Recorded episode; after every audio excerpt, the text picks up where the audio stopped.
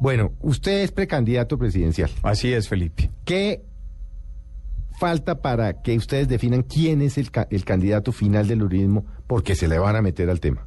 Así es, pero lo primero es definir finalmente quiénes más están dispuestos a hacer esta tarea. ¿Quiénes están dispuestos? Pues que, lo, que ya lo hayan dicho Carlos Olmes, eh, Francisco Santos, no sabemos Juan Lozano, eh, el senador Juan Carlos Vélez. En el lado del Partido Conservador ya se oficializó lo de Marta Lucía Ramírez y Sí, ella oficializó el jueves. sí. mandó una nota en ese sentido y seguramente puede ocurrir algo también con José Félix Laforí. Yo diría que cerrado el abanico de personas, nos corresponde sentarnos a definir cuáles pueden ser esas reglas de juego que nos permitan llegar a tener un candidato único que identifique estas ideas, que represente el centro democrático y que complemente lo que significará la lista al Senado Bueno. encabezada por Uribe. No han discutido mecánica. ¿Cómo es? Creo que yo le oí al, al, al- al expresidente Uribe esta semana que estuvo con nosotros en Mañanas Blue. Uf, usted tal vez o alguien dijo, hombre, puede ser una encuesta. Pueden ser muchas cosas, encuestas, pueden ser mirar el tema de las consultas, cómo se puede, porque muy seguramente lo nuestro tiene que ser por un movimiento de, de, de firmas ciudad, de ciudadanos. Es que no hay partido, porque el partido Mm. se lo robaron. Correcto. Que es una, que es una paradoja, ¿no? Partido que yo ayudé a fundar, que fundé con el presidente U, Santos. Que se llama de la U por Uribe, Así es. no por Santos. Sí, eso sí es claro. Forman el partido, sacan, ¿cuántos parlamentarios? Pues hoy tiene una bancada de 80. Bueno, 80 parlamentarios. Entre Senado y Cámara. Llevan a Santos a la presidencia y les pegan un zarpazo. Y, el hacen un lado Uribe. por eso, y el partido de la U quedó en manos de todos menos del uribismo. Entonces, la parte, la parte mecánica, los parlamentarios, porque las, los militantes, los líderes, eh, están muy cerca, muy identificados con, con- con el proyecto del presidente Uribe. Entonces, eso va a determinar cuál debe ser ese mecanismo. Las normas electorales también prevén que pueda haber consulta, consultas internas, aún para movimientos ciudadanos. Ese es el tema a trabajar para ver qué es lo más conveniente. ¿Cuántas para firmas se necesitarían? Pues el umbral es 3%. O sea que las firmas tienen que ser del orden de unas 500 mil, diría Eso yo. sí lo sacan. Bueno, pero yo creo que hay que hablar de una cifra superior porque siempre las el margen de error que puede significar la revisión de, de firmas pues es, es, es importante, pero digamos que efectivas tienen que ser por lo menos unas 500 mil firmas. Bueno, ¿para qué llegar al poder? ¿Qué quieren hacer? Pues nosotros... Porque es que cuando usted dice, no, es que es importante que las ideas del expresidente Uribe y él quiere que sigan y que continúen, pues eso suena un poco como a... Eso suena un poco como a caudillismo. Pero realmente, ¿qué? A ver, llegar al poder para qué? Para gobernar. No, no, para pero gobernar bueno, pero con unas está gobernando, porque uno no le guste, O con otras pero, go- pero gobierna, pues. Claro. O, o para go- por desgobierna, eso digo pues. que para gobernar con unas ideas. ¿Cuáles son esas ideas? Primero, la convicción de lo que debe ser una política de seguridad democrática integral para el país. Eh, y no es únicamente un tema de, de lucha contra el terrorismo, sino lo que configura hoy el tema de la seguridad. Uno con mucha preocupación ve como, por ejemplo, en las cinco principales ciudades hoy el tema de las pandillas juveniles, el tema del drama de los jóvenes está adquiriendo una dimensión muy importante.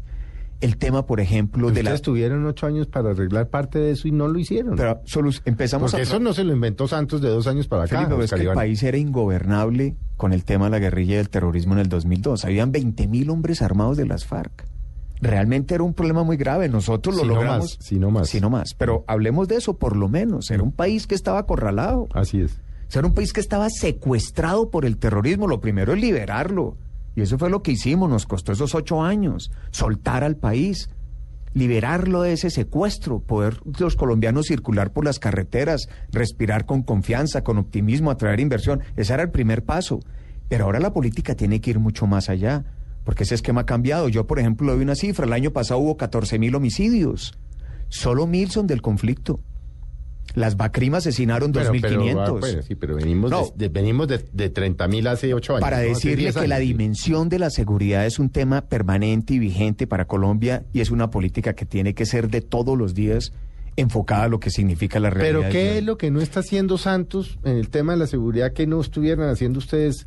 Claro, estamos... Es otra concepción. No, no, sí, pero bueno, estamos hablando de un tema de la, de La Habana, donde el país Lo primero que hizo Santos fue irse con. Chávez. No, no, pero bueno, pero hablemos en la práctica. Chávez, Chávez es otro cuento, pero en la práctica, ¿cuáles son las acciones del ejército, de las fuerzas militares, de la Fuerza Aérea, de la Infantería, que no haya hecho el gobierno de Santos o que ustedes hubieran hecho distinto? Es que también con Santos han caído tres de los cabecillas más importantes, no sé cuántos miles de, desmo- de desmovilizados de la guerrilla. Santos en ese tema no ha aflojado. Así el expresidente Yo doy, por diga ejemplo, que sí ha aflojado. No Un ha ejemplo aflojado. claro que muestra una diferencia enorme.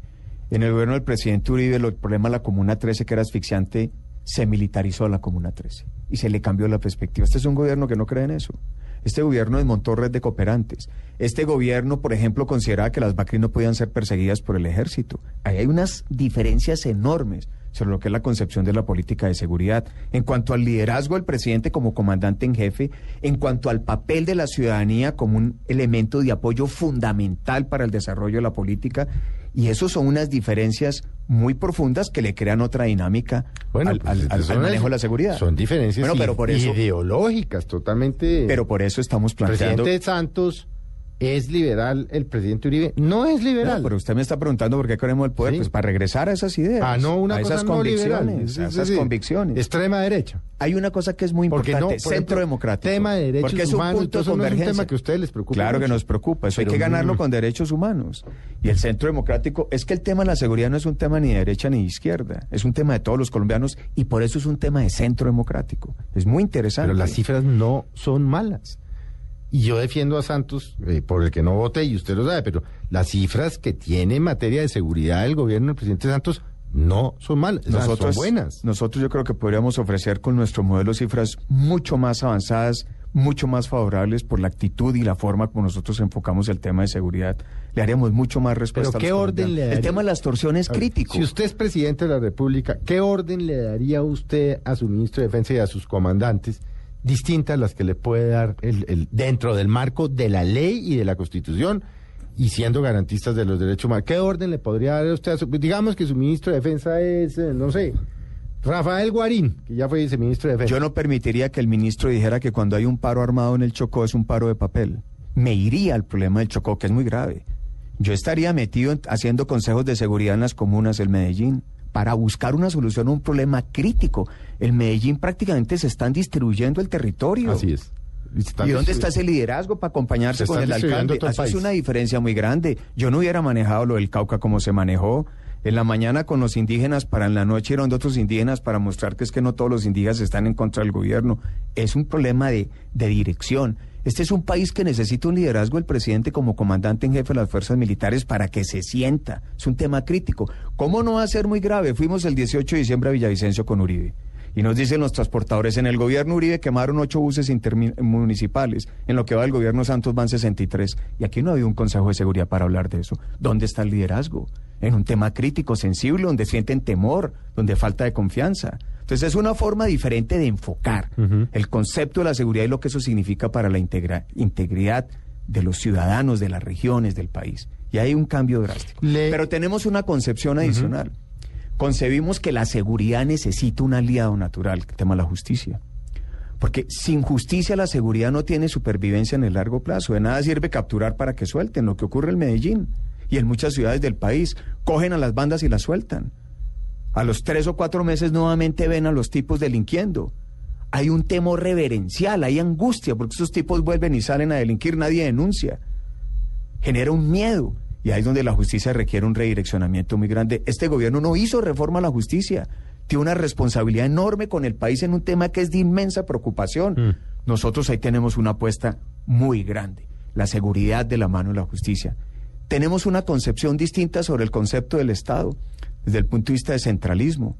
El daño que se le ha hecho a Colombia con el tema de las regalías es enorme. La, la falta de inversión de las regalías le está quitando casi un punto de crecimiento a la economía. Es increíble que ninguna región haya sido un solo peso en una propuesta que era la prioridad en términos de agenda legislativa del gobierno. No han sido capaces a hoy, a hoy, Felipe. No se ha girado un solo peso.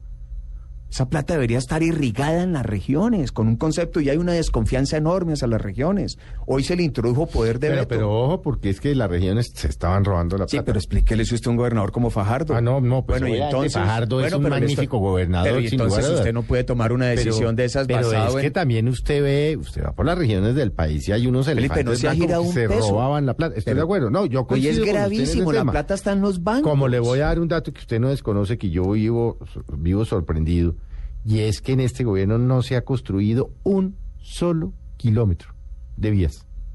Ni uno. Nuevo, todo atribuible a ese nuevo. gobierno, No, no, todo fue lo que dejó el, el ministro anterior, que el 2500, que lo que había adjudicado, que es sorprendente. O sea, no han hecho un Claro. kilómetro. Nosotros tenemos la concepción de un Estado Pues yo ya estoy de uribista, pero pues es que...